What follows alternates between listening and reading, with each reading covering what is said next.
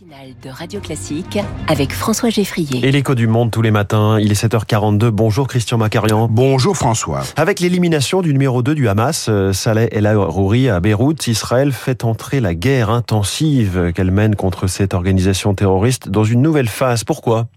Depuis le tout début de l'offensive israélienne à Gaza, Israël proclame haut et fort que son but de guerre est l'éradication complète du Hamas grâce à l'élimination de ses chefs nommément désignés.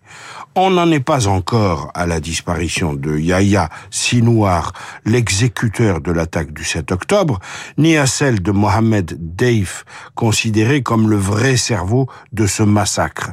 Mais L'élimination de Saleh El Aouri mardi soir dans la banlieue sud de Beyrouth marque bien un cap.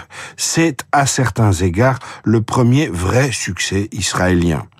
Car outre les fonctions importantes exercées par cet individu au sein de l'organisation terroriste, c'est le Hezbollah qui est ainsi directement atteint chez lui dans ses murs.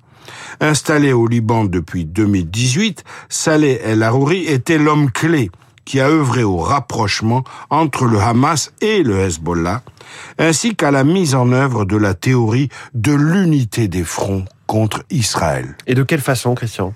Le Hezbollah, le mouvement terroriste chiite libanais soutenu et financé par l'Iran, a clairement prouvé au cours de ces trois derniers mois qu'il ne souhaite pas il ne souhaite vraiment pas entrer dans un conflit de grande ampleur avec Israël. Hassan Nasrallah, le chef du Hezbollah, aurait trop à perdre dans une guerre ouverte, car Tzal a déjà démontré lors de la guerre des 34 jours en juillet 2006 à quel point l'armée israélienne pouvait infliger des pertes mortelles aux miliciens chiites libanais. Le Hezbollah euh, n'a-t-il pas intérêt à ouvrir un deuxième front? Pas vraiment. Jusqu'au 7 octobre, le Hezbollah se situait, il faut le rappeler, dans une séquence qui lui était plutôt favorable. Sur le plan intérieur, Nasrallah apparaissait comme le maître absolu du jeu politique intérieur libanais.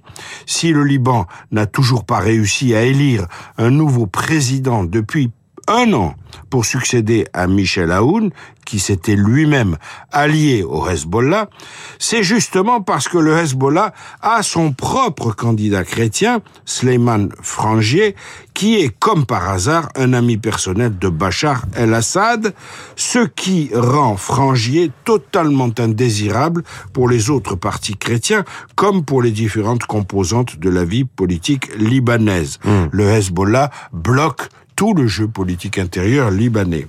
Sur le plan extérieur, le Hezbollah était jusqu'ici le grand vainqueur de la guerre atroce que Bachar el-Assad mène contre son propre peuple en Syrie. Si le tyran syrien est toujours en place, il le doit en grande partie aux miliciens chiites, aux tueries et aux diverses exactions auxquelles ces milices du Hezbollah se sont livrées. C'est l'ensemble de ce bilan que le Hezbollah craint de voir vaciller en cas d'attaque frontale de la part de Tsahal, ce qui invite Nasrallah à éviter l'escalade tout en annonçant bien sûr une riposte verbale, une riposte graduée. C'est aussi l'ensemble de ce bilan que Tsahal s'est préparé à rayer de la carte si un deuxième front s'ouvrait au nord d'Israël. Tel est le calcul de Benjamin Netanyahou. En frappant le Hezbollah, c'est indirectement l'Iran qu'il pourrait atteindre. Christian Macarian et son écho du monde à retrouver en podcast sur l'application Radio Classique. Merci Christian et à demain. Il est 7h46. Tout autre chose dans un instant alors que le compositeur de musique de film Vladimir Kosma, qui était euh, chevalier de la Légion d'honneur, vient d'être fait officier. On se plonge dans un film mythique dont le succès était aussi le sien. C'est Rabbi Jacob.